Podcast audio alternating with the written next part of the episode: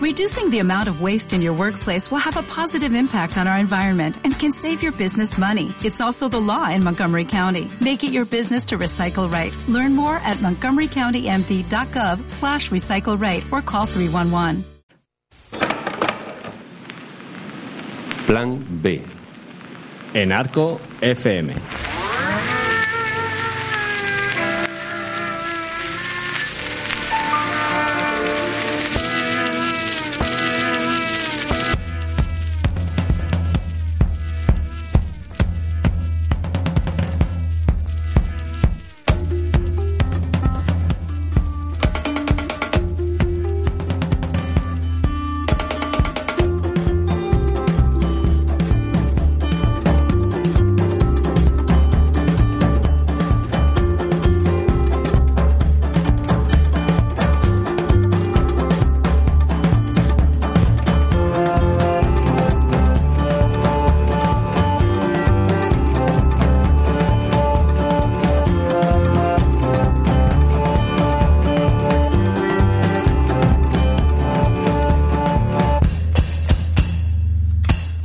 Somos Santos y Villasol y esto es Plan B, un programa de cultura en Arco FM.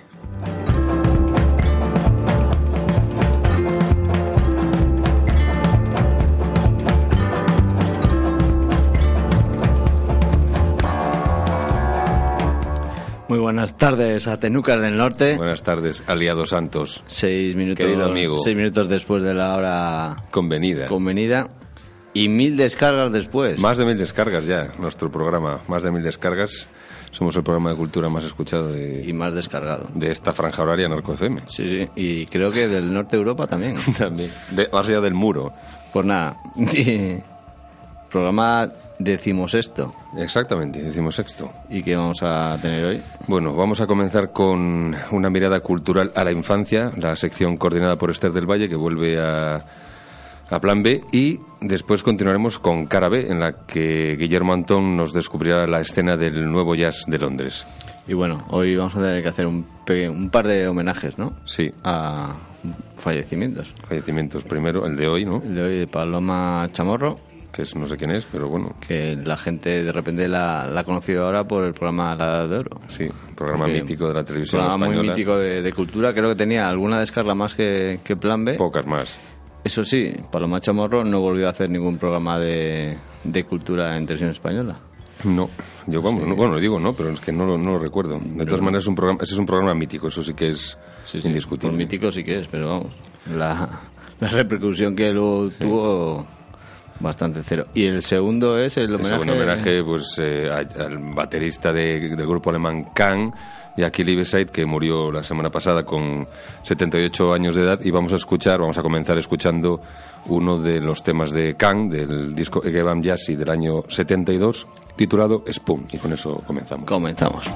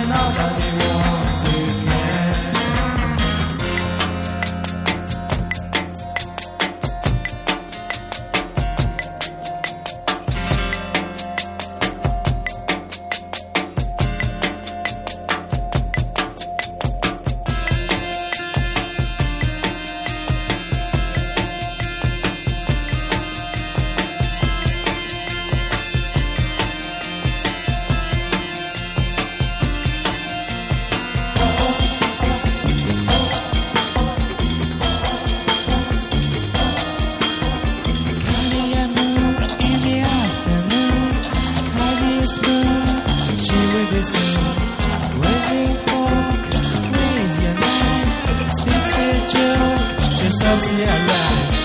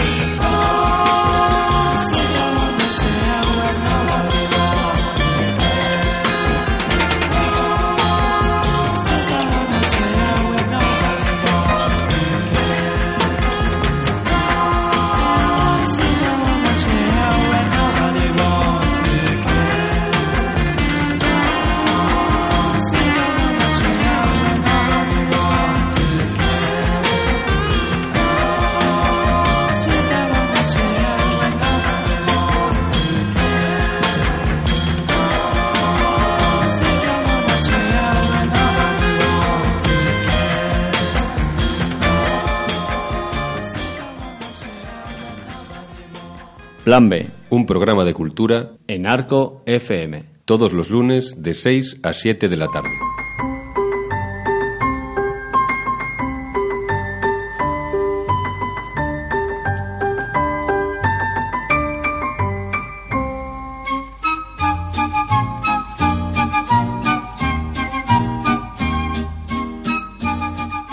Vuelve una mirada cultural en la infancia Plan B. Tenemos con nosotros a su coordinadora, Esther del Valle. Hola, Esther, ¿qué tal? Hola, buenas tardes, Jorge. Buenas tardes, Alfredo. Hola, buenas tardes. Hoy nos vas a hablar de la igualdad y la infancia, ¿no es así? Sí, hoy voy a guarda- a hablar de la igualdad en la infancia. Tenía muchas ganas de hablar de este tema con vosotros y, y bueno, pues os voy a contar cosas muy interesantes, creo. A ver, pero va a haber aquí aspectos culturales, ¿no? De, la- de esta igualdad y A la ver. relación con la infancia, ¿no? Evidentemente, cuando hablamos de igualdad y cuando hablamos de desigualdad, bien sea en la edad adulta, bien en la infancia, estamos hablando de un hecho cultural. Y si os parece, empiezo ya a comentaros un poco. Procede. Vale, pues la desigualdad entre hombres y mujeres es algo a lo que estamos muy acostumbrados. En los medios de comunicación muchas veces se habla de la desigualdad entre hombres y mujeres, desigualdad económica, política y social.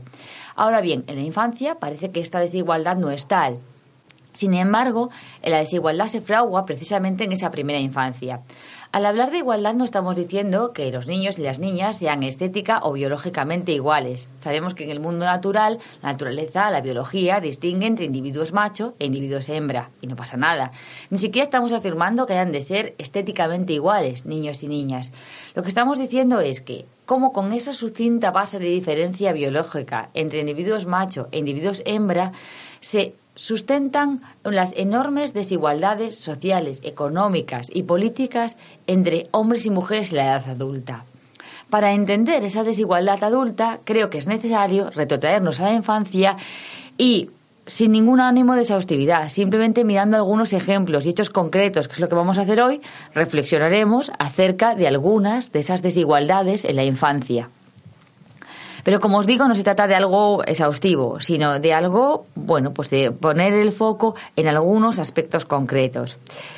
Eh, lo importante de esto es que esa desigualdad de la que hablamos se transforma en diferentes opciones, en diferentes posibilidades e itinerarios vitales. Se abren unos y se cierran otros. Y los que se abren y se cierran son distintos, según seas una niña o según seas un niño. Si os parece, para empezar, vamos a hablar de, de antes incluso del nacimiento. La- Esa desigualdad comienza antes de que los niños nazcan. Antes, o sea, ya hay desigualdad ahí, esto no, pero ¿cómo, Sí. cómo es posible que antes de salir ahí al mundo exterior haya desigualdad? Bueno, hay muchas teorías. Incluso hay quien habla de la diferente manera de amamantar de las madres según el bebé sea niño o niña, pero aquí hablaríamos ya de nacidos Claro. y ahora vamos a hablar de antes de nacer, Pre. ¿no? Pre. Entonces, eh, hablando de antes de nacer, hablaríamos de los regalos. Cuando los padres se preparan para tener un niño, reciben muchos regalos. Y estos regalos, normalmente la gente pregunta, ¿ya sabes si es niño o niña? Como un dato realmente relevante para el regalo, ¿no? Eh, sin embargo, no debería ser tan relevante porque si vas a regalar un juguete o un abriguito o una manta, pues no tendría que ser relevante si es niño o niña. Es relevante. ¿Por qué es relevante para quien regala que sea un bebé niño o un bebé niña? Porque eh, quiere hacer el regalo de un determinado color. El color empieza a ser diferente, de manera que tenemos ropa azul para niños y ropa rosita para niñas. Es verdad que comparten el hecho de ser colores claros. Los colores pastel son los colores propios de la infancia, eso es cierto.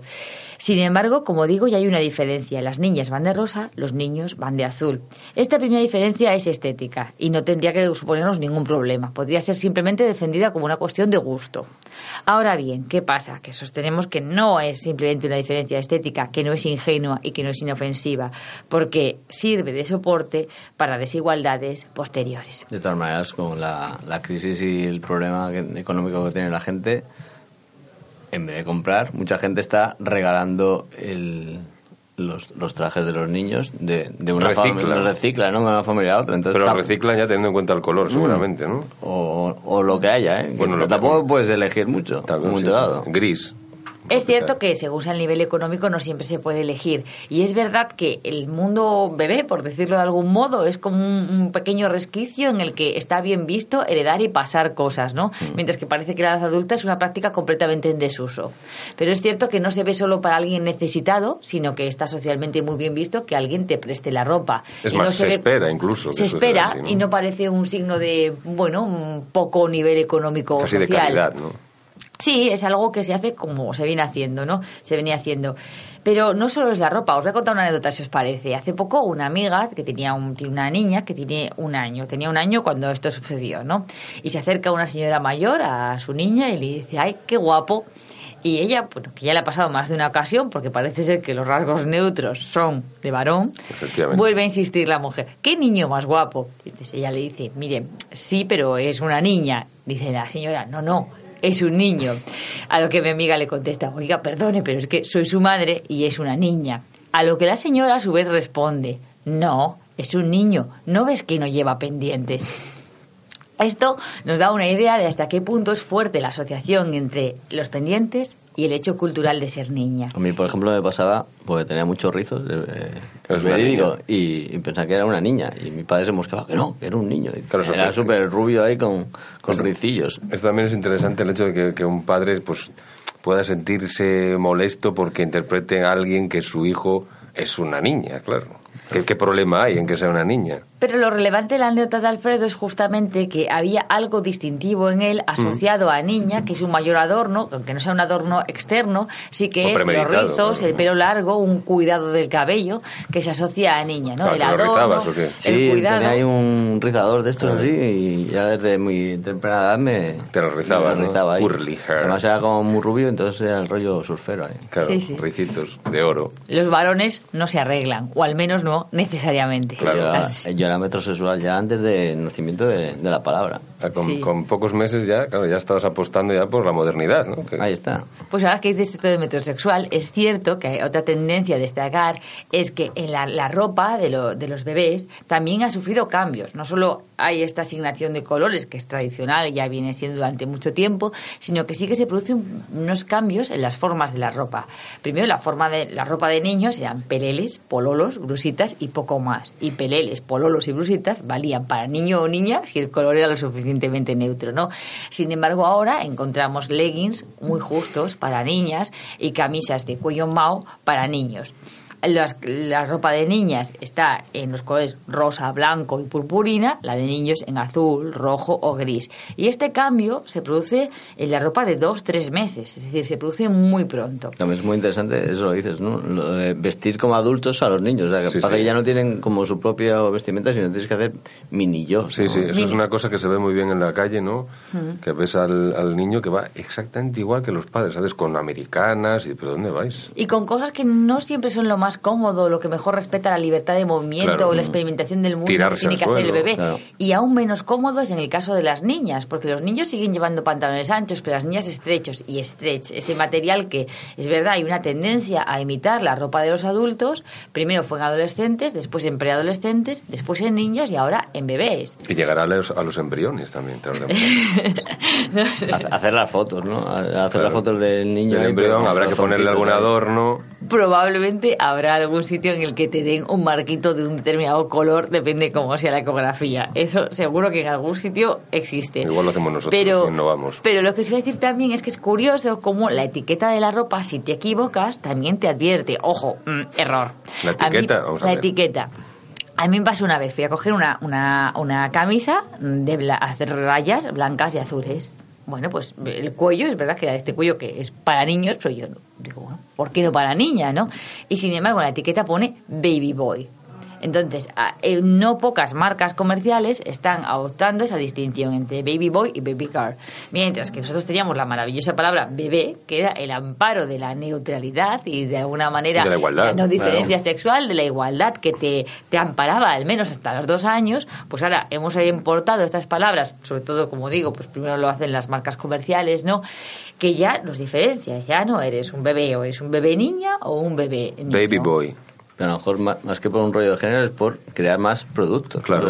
Sí, sí. Multiplicar también. también tiene esa doble de- de- yo creo que tiene una doble implicación no por una parte o, o triple incluso con eso que dices por una parte está la designación de roles por otra parte la hipersexualización de las niñas y una tercera que sería el aumento del consumo no para no poder pasar de Mm. uno a otro como decíamos y, y- y es que es cierto que esos, esos, esos cambios en las formas yo creo que desembocan fundamentalmente en una hipersexualización de las niñas, no de los niños, que llevan tops o llevan leggings. Pero ¿por qué hablas de la hipersexualización? De Porque los- es una ropa que tiene, tiende a eh, marcar las formas femeninas, no las masculinas, que es una ropa que se utiliza fundamentalmente en la adolescencia y la posadolescencia, pero cada vez lo utilizan niñas a edad más temprana y que además es una ropa que primero se utilizaba para salir el fin de semana, no para... Eh, viene, viene dentro del fenómeno este que hablábamos antes de, de ponerles más e- con ropa de más edad de la, de la Sí, de la que le correspondería a priori, ¿no? Sí, efectivamente, sí, sí, sí, sí, sí, sí. Eh, otra cosa muy interesante con respecto a los juguetes, que es fácil comprobar si entramos en una gran superficie, ahora vamos a cambiar a los juguetes, como digo, ¿no? Es, sí, bueno, hay una cadena, mm, una multinacional, Toys R Us, que todos conocemos de juguetes, ¿no? Pues Esto es mm, publicidad, ¿eh? Encubierta. Bueno, ya veremos a ver si es publicidad o no. Vamos a, hacer, Queremos vamos a una- ser un poco críticos Queremos una parte. vamos a ser un poco críticos con, con- con la cadena. Si, si entráis en una de estas tiendas, casi todas tienen la misma estructura, según entras ves que el- lo primero que encontramos es una parte destinada a los niños, a los bebés. Esa parte destinada a bebés encontramos juguetes de colores azul, amarillo y verde. Son colores alegres, son colores relajantes, son colores vivos y divertidos. Invitan a jugar. Después encontramos una parte, yo creo, tendente a, a- a- a ex- a extinguirse, que es la de los juegos de mesa. Que, pero bueno, que también es- son familiares, es para toda la familia, no implica ninguna distinción. Pero si nos centramos un poco más en la tienda, nos damos cuenta que el mundo se divide drástica y abruptamente en dos. O eres niño o eres niña. Y si no eres ni niño ni niña, estás mal. Es decir, no hay posibilidades intermedias. Has de estar en uno o en otro. Y esa, esa ruptura, como digo, es, es muy drástica, es muy abrupta. Encontramos juguetes rosas, violetas, purpurinas, con muchísimo brillante. Podemitas casi, ¿no? Sí, sí, sí, sí, para las niñas y para los niños azules, grises y rojos. Pero ahora es azul fuerte, es gris fuerte, es rojo fuerte. De manera que es muy difícil encontrar, por ejemplo, un tractor rosa o una pala excavadora violeta. Claro, me imagino el tractor este de John Deere, ¿no? El verde, Sí. pero rosa, ahí arando las- los latifundios de España. Podría ser en el caso de que a Barbie le diera por tener una granja. Sí, si no, sería Ken- Ken no realmente difícil. Ken sí. lo tendría Claro, rosa, también, claro. ah, también está la decisión de los padres en un momento dado de decidir o transgredir la, la norma y decir, bueno, la que compro un, un tractor rosa, ¿por Claro, qué pero no? no? El producto no existe, claro, Ah, bueno, supongo. ya, pero bueno, comprar producto, Lo pintas. un producto del del hada Era la- se supone que es de, de chica y se lo compras a un, a un chico. Sí, lo que pasa es que casi todo el resto de la sociedad no va en ese. es decir, eso siempre es una opción, es una opción legítima. Lo que pasa es que el problema es cuando esa opción que es legítima va a suponer una estigmatización. Sí, claro. Ahí tenemos un problema social. No es que no se pueda hacer, el problema es que no se puede hacer. Realmente.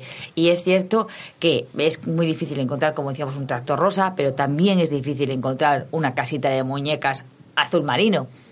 Que, o sea, que es decir, un color que sea ya no es el azul clarito. Clarito ya puede ser para la niña. Pero Claro, los colores siguen- siguen marcando Siguen marcando, siguen marcando mucho. Y además sabemos que son diferentes. Los juguetes de los niños tienden a ser juguetes que son activos, que son tendentes a cambiar el mundo, a modificarlo, mientras que los niñas van enfocados al cuidado y al ámbito doméstico. Claro, y marcan un límite, ¿no? Es la idea de esta idea del límite que delimita lo doméstico, que es el ámbito femenino, y el exterior, pues eso, el monte, pues el circuito, yo qué sé, la, la guerra. Efectivamente, la guerra, eso es una cosa buena porque en algo que salen por lo menos bien La- paradas la- las la niñas. guerra es una cosa buena. que no, A ver, vamos a es ver, que ¿eh? Esto habrá que Apología de Thais Arás y la Muy guerra bien, es buena, muy bonito. bien. La infancia y la igualdad. Bien, sigue, La sigue. guerra. Yo pensaba Sí. que me iba a encontrar aquí unos interlocutores con un poco de respeto por la verdad, pero bueno. Ay, pues un poquitín beligerantes. sí, Edu, sí. pásalo la vuelta y ¿qué ha dicho? La Es- guerra es buena. No, no, no, no. Es que es bueno que sacáis ese tema porque me da pie a decir que si en algo las niñas salen bien paradas, es que por lo menos para ellas no están destinados los juguetes violentos. La belicosidad no, Eso no, es. no, no se circunscribe, no circunscribe yo, en mi modesta opinión, no creo que sea un valor bueno para la infancia, pues por lo menos en eso las niñas libran. Pero estás cortando una posibilidad de trabajo de, de la, de la niña. El ejército. Si quieren estar en el ejército, la policía, ¿qué pasa? Desde pequeñas también tienen que, Es que cierto. si hay ¿no? desigualdad en la infancia, en el ejército no quiero ni pensarlo. Pero bueno. Multi- eh, multiplicado por un millón, sí. vamos, que si os parece. Que el ejército no es el mismo que antes, ahora es mucho más moderno. Por favor, Joder. claro, por supuesto. Hay, hay escopetas de repetición. Tenemos una ministra de defensa. Ah, ¿qué, qué más quieres, ves? Sí. Eh, eh, quería que hablaros también de las canciones infantiles. Y ahora nos ponemos un poco más optimistas. Eh, Hombre, son canciones infantiles. Bueno, pero optimistas con respecto a la igualdad. Sí, De- claro. si os dais cuenta, las canciones con las que, no nosotros, pero casi nuestras madres fueron educadas, nuestros padres, nosotros también un poco, todos los tenemos en la memoria, aunque no nos acordemos, esas canciones infantiles hablaban de un mundo que ya no es el nuestro. Y cuando oímos las letras, nos chirrían. Hay algo que no encaja, que dices, "Mm, no, es, no me encaja del todo, ¿no? Dices a día de hoy. A día de hoy siguen funcionando esas canciones. Ahora te pongo un ejemplo, Alfredo, ya verás. Eh, esas canciones siguen funcionando porque funcionan como soniquetes o como nanas, pero el problema que tienen es que reflejan un mundo que ya no es el nuestro. Ese mundo es eh, el mundo de, eh, eh, pues por ejemplo, cuando se enseñan los deditos a los niños, no, el dedo corazón es para el dedal. Entonces las, era un, era, iba fundamentalmente dirigido para ¿no? mujeres, que eran las que se ponían el dela- el dedal, o si tú no me quieres, o tu novio me querrá, ¿no? Mm. Bueno, es decir, eh, ese mundo ahora nos chirría. Bueno, y la, el así planchabas y así, aquella letra Esa es. Sí, pero- estremecedora. Pero, pero también es curioso como mucha gente reivindica esas canciones y esa- esas canciones tan bonitas que La nostalgia, la, nostalgia de por qué no por qué no educamos a nuestros hijos en los mismos juguetes Claro. en, lo- en las mismas canciones Y ¿no? reivindican esos valores también retrógrados, Bueno. absolutamente... eh, por una especie de casi de, nostalgia un poco naif Ato- ¿no? y atolondrada, ¿eh? atolondrada ¿no? Lo que digo es que las letras, o sea, la canción sin más sigue funcionando. Hmm. Yo reivindico la canción sin más, o sea, es decir, la canción sin demasiado ruido. ¿Por qué? Porque otra cosa sería que a veces ahora canta juegos, son cosas muy estridentes, Hmm. que tienen mucho ruido, añaden mucho ruido a los niños.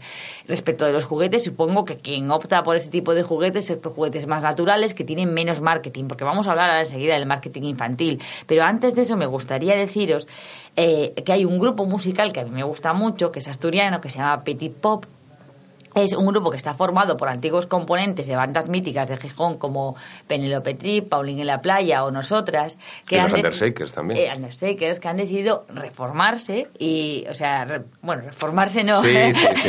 Muy- muy- reformarse no. Es- No, es- no vendo, esto ha sido un lapsus, es por vuestra culpa. Eh, han decidido cambiar de rumbo y decir, eh, bueno, pues ahora que tenemos hijos y que no podemos llevar la misma vida de antes, pues entonces vamos a hacer de la necesidad virtud y vamos a dirigirnos a un público infantil, ¿no? Nuestros oyentes, que son como nosotros, de nuestra misma generación, que son unos hipsters también, que tendrán sus pequeños hijos hipsters que escuchen esta música. Pues ¿no? pueden ir a conciertos y disfrutar. Claro, es- la verdad es que esto- estos grupos se, se orientan, mm, vale, evidentemente la música a los niños, pero evidentemente también a los padres, ¿no? Porque es una música, como vamos a escuchar ahora un ejemplo. Toca diferentes palos. Lo bueno que tiene es que hay diferentes estilos musicales representados. Aunque fundamentalmente es el pop, hay diferentes estilos. Lo que vamos a escuchar es, bueno, son unas canciones que está muy bien porque lo que yo quiero deciros es que lo que me gusta es que estas letras tienen dos cosas. Uno, promueven actividades saludables como el senderismo o, ir en bicicleta e integran muy bien la igualdad. Está integrada de manera muy normal, muy normalizada. Si os parece, escuchamos un poco y después os comento. Vámonos en.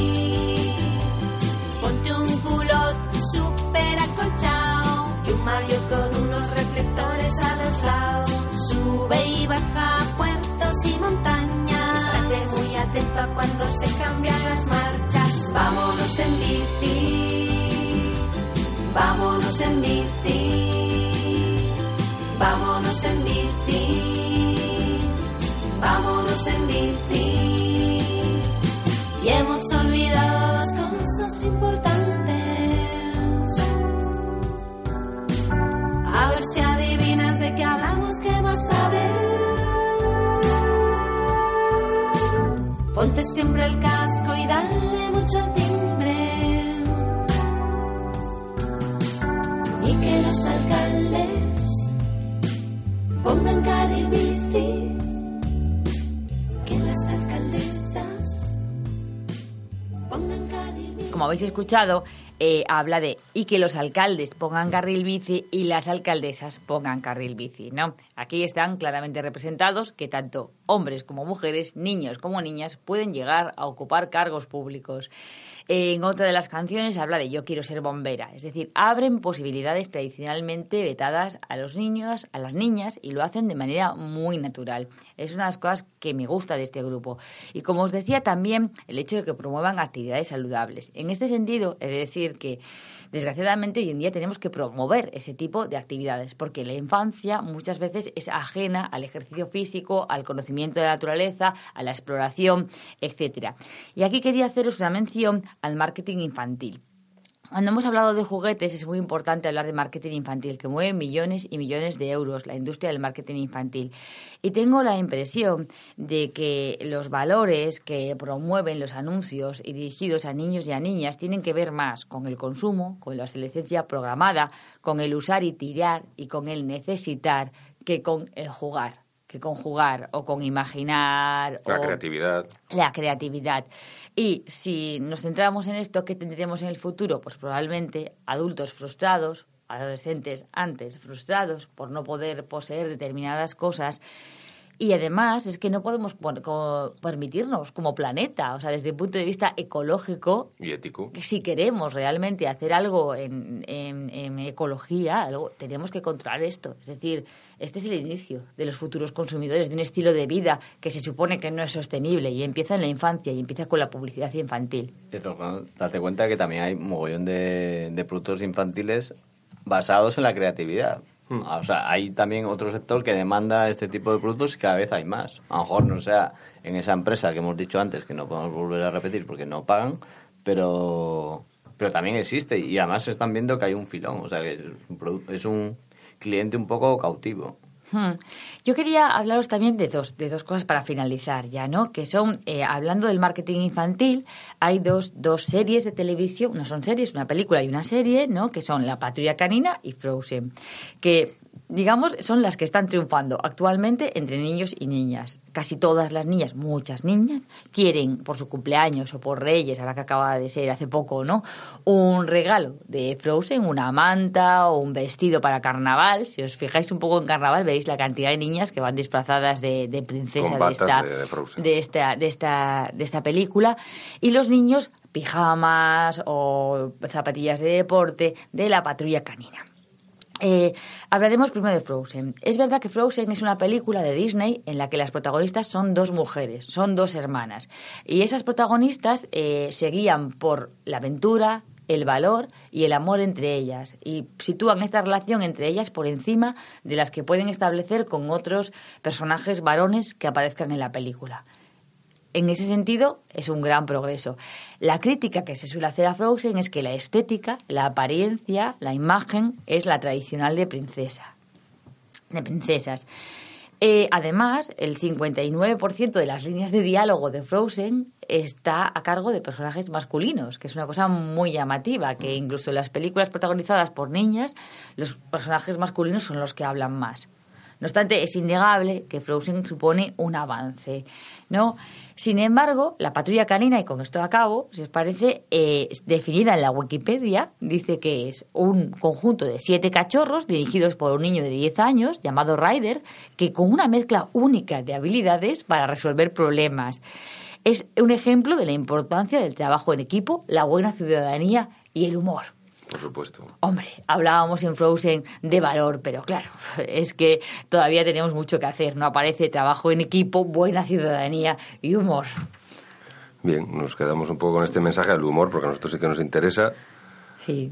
Pues el humor y bueno, pues habrá más. Bueno, gracias. Esther por tu participación siempre tan interesante y habrá más miradas culturales a la infancia. ¿no? Eso espero, que me invitéis otra vez. Por supuesto. Invitadísima.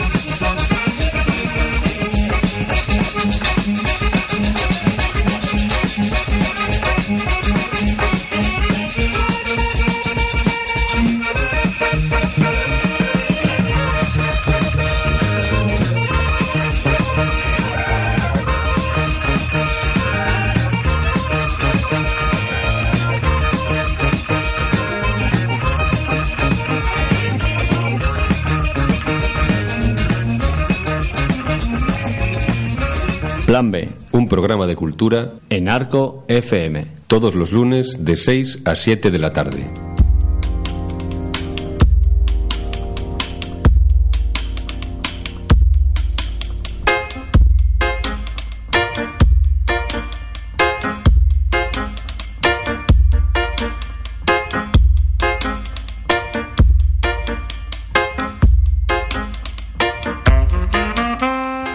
Siete menos 20 de la tarde ya.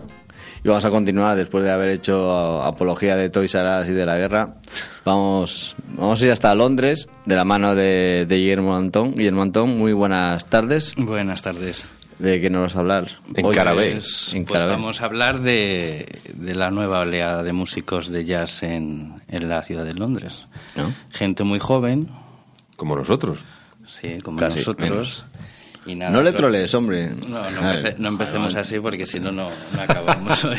Venga, vamos a ver. Pues nada, lo que parece es que se están rompiendo un poquito las, las barreras de lo que significa el jazz para, para generaciones jóvenes, pues a través de nuevos músicos que pues que están haciendo, digamos, mezclando estilos mm, más generacionales, más de su generación, típicos de, de la Londres o de la Inglaterra de, De ahora, ¿no? pues podemos hablar, no sé, del jungle, del broken beat o del garage, el grime, que son géneros más acordes con estas generaciones, pero lo que se está haciendo es, pues, de la misma manera que en Estados Unidos eh, actualmente, o bueno, desde hace ya varios años conviven géneros como el hip hop y el jazz de manera muy natural, pues lo que las producciones que están realizando esta gente, pues llevan a, que el jazz y estos nuevos géneros pues convivan también dentro y ofrece un montón de posibilidades en las producciones. Lo que diría yo es que estos, estos géneros, estos músicos de ahora, quiero decir, a lo mejor están más centrados en el jazz y utilizan ciertos elementos de estos géneros que el hip hop, que a lo mejor tiene una base más clásica al hip hop y utilizan Elementos samples del- jazz. jazz, ¿no? ¿no? Sí. Eso es. Sí, porque debemos recordar que el jazz es un género bastante transversal que recorre mucha... Sí, el jazz como concepto es amplio, y casi te diría que inabarcable por la cantidad de, de géneros. Ya dentro del jazz tienes free jazz, tienes modal, tienes espiritual. Eso dentro, digamos que es el jazz como estilo más. Y luego Marcado. ya tienes luego estos géneros que, que siguen siendo jazz, pero ya depende de quién seas tú o, quién lo- o qué tipo de jazz hayas escuchado, puede ser más Digamos purista o tiene no. un enfrentamiento con el jazz, o sea... Con los puristas, claro. Se- a la hora de definir el concepto de jazz es muy difícil. Claro, nosotros a esto lo llamamos jazz. A lo mejor una persona que está habituada a los estándares del jazz puede decir, bueno, pues esto, Esto no es, es jazz. esto es otra cosa que, que no es jazz. Pero bueno, sí, ahora pondremos temas que, que sí que en los que sí se puede ver que que realmente son músicos de jazz y que realmente hacen producciones bastante serias de jazz. Podemos poner, si queréis, un tema que tenemos, que tenemos aquí, que es el de Regina Lomas Mamodé con el Omas Ested, que, se, eh, que lo ha hecho en un sello que se llama Five Easy Pieces y está, está bastante bien. Este probablemente sea uno de los temas más jazz y- que podemos escuchar. Lo escuchamos y continuamos.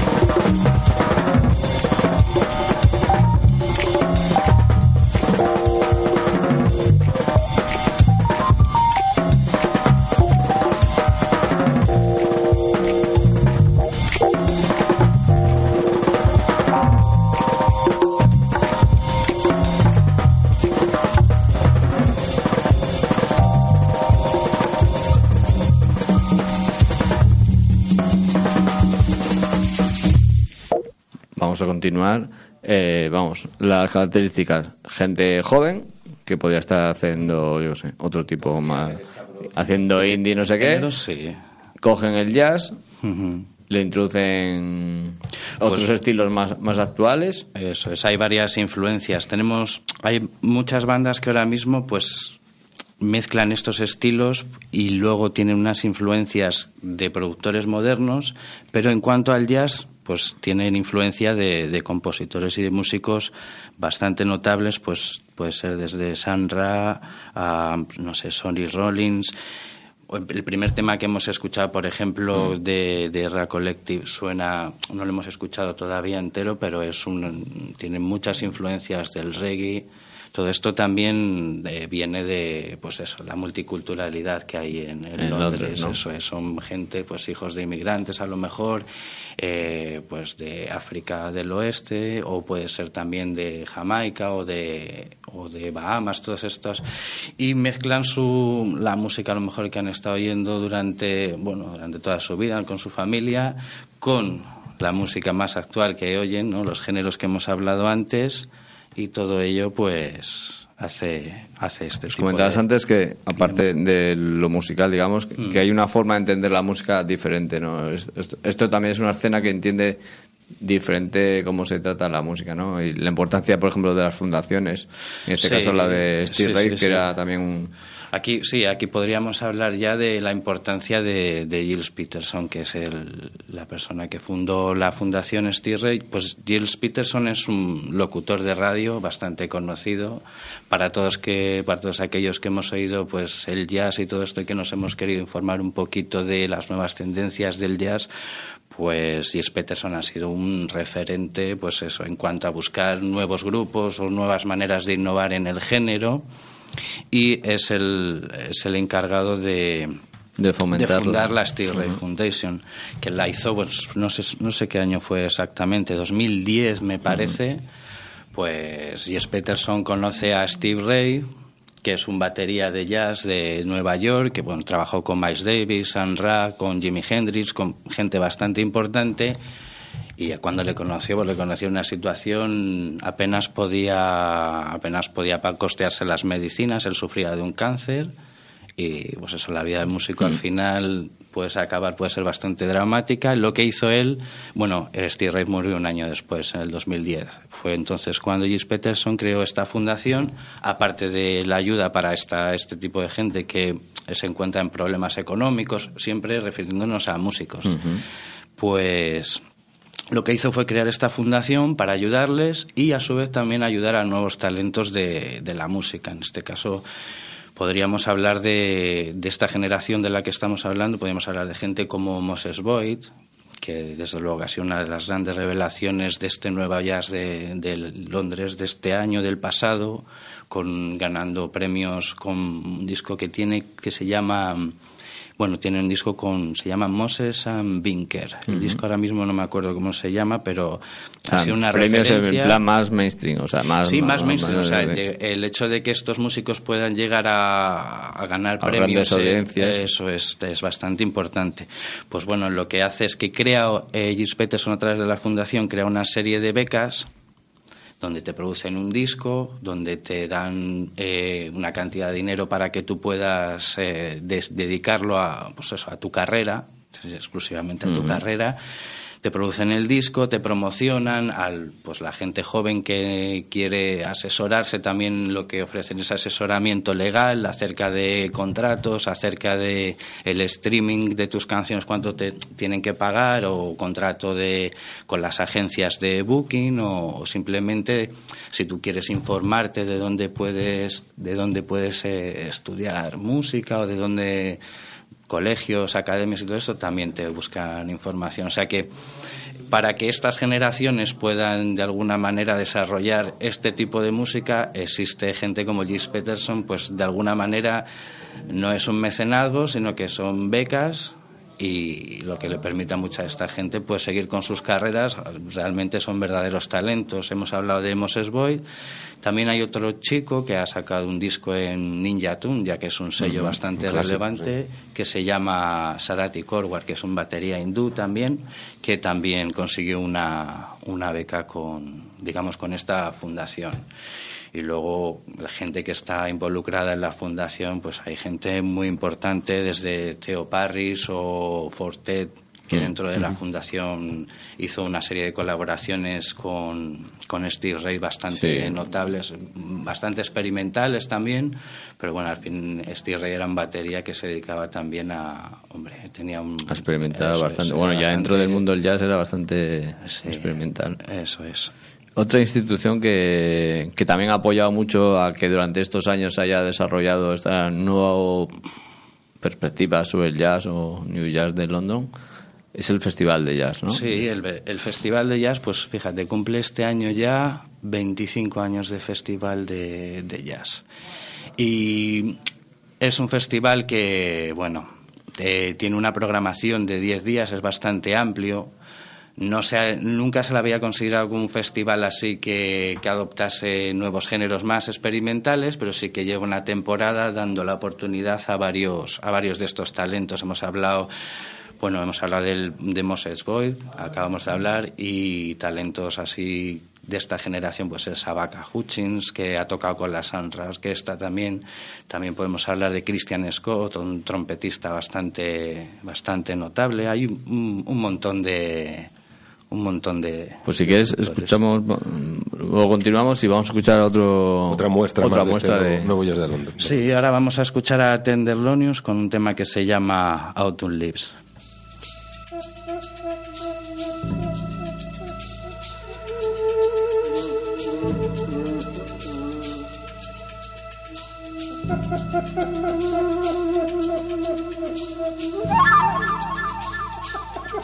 Música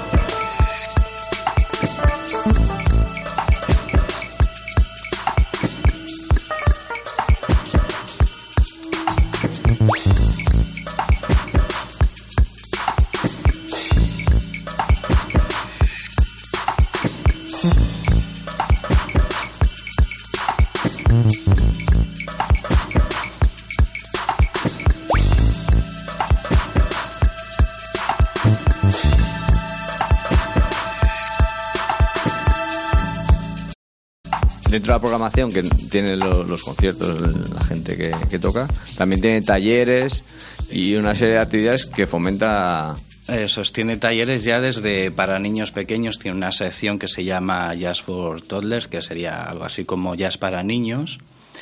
Y no sé si es exactamente dentro de esta sección o en otra parte donde lo que hacen es un poquito mm, como una especie de aulas para jóvenes talentos, pero ya bastantes joven, bastante jovencitos. No estamos hablando de, estamos hablando de niños a lo mejor con siete, ocho años que demuestran algún tipo de, ¿no? de habilidad en esto del jazz, pues ya tienen ahí varios talleres casi a diario en los 10 días que dura el festival y aparte de eso también tienes pues esa- ese apartado del festival para nuevos talentos donde ya hemos hablado de los de los músicos Pero también es importante la, la, la implicación que tienen estos músicos dentro del entorno social de, Sí, de donde se mueven, ¿no? O sea, que no son simplemente Sí, músicos. todo, al final todos los músicos viven de ellos, ¿no? Hay casos, pues, excepcionales como el de la banda de United Vibrations, que lo que hace es que ellos, se, digamos, autoeditan sus discos y lo que son las, los beneficios de los discos les, los destinan a construir vivienda sostenible en el, en el sur de Londres, que me parece bastante loable por su parte, con lo difícil que es vivir como, como músico hoy en día y, y como músico de jazz, pues debe ser particularmente más complicado siendo joven. Pues mira, tienes la, la pues eso, la, la iniciativa de, de donar esos, esos Sí, fondos de, para, de- para que esa música de- forma parte de su día a día y de, de- de esta nueva cultura londinense y, eh, Eso de es. inmigrantes y locales. Pues ah, es que se nos va acabando el tiempo. Se nos va acabando el tiempo. Si queréis podemos poner. Hemos Pues- ya puesto, hemos puesto todos los temas, ¿verdad? No, queda uno. Pero, pero bueno, vamos a acabar con, con el tema con el que con el que entrábamos, con el de Entrance Collective. Y nada, darte las gracias por hacernos este pequeño apunte sobre el nuevo jazz en Londres. Sí, otro día daremos ya más datos. Y bueno, y, están- y- y vamos a hacer un pequeño promo que mañana en Jazz and Cucos eh, está Jazz and Cucos, una, unas sesiones que con, con Guillermo montamos para, para que la gente escuche diferentes formas de entender el, el jazz y donde se Podrán escucha- ¿Dónde va a ser eso? ¿Dónde va a ser desde- eso? Ah, en, en Discos Cucos, Claro, es que- en la calle Santa Lucía, que no me acuerdo. ¿Hora? Ahora a las seis y media. Mañana pincha Robert Navarro y un servidor. Un servidor. nada. ¿Quién es un servidor? Un servidor. Un servidor de Venga, eh, internet. muchas gracias, Guillermo. Gracias y a vosotros. esperemos verte pronto. Te invitaremos como Eh, Esther. eso es. Muy bien.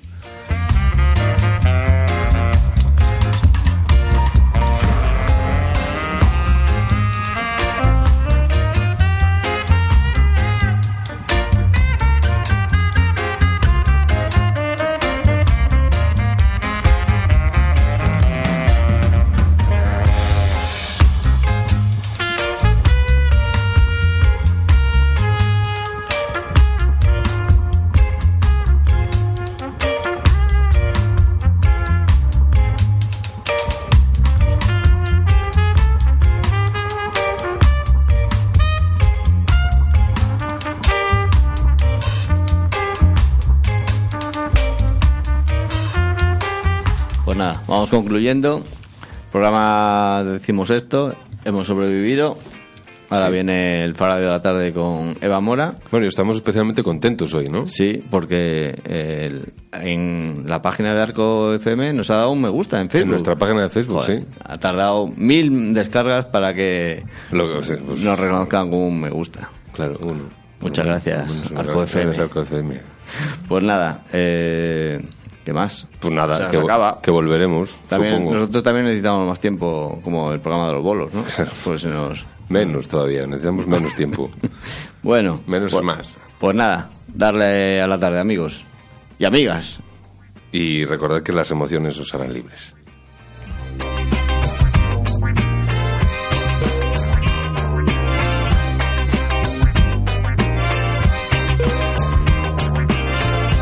Arco FM 103.2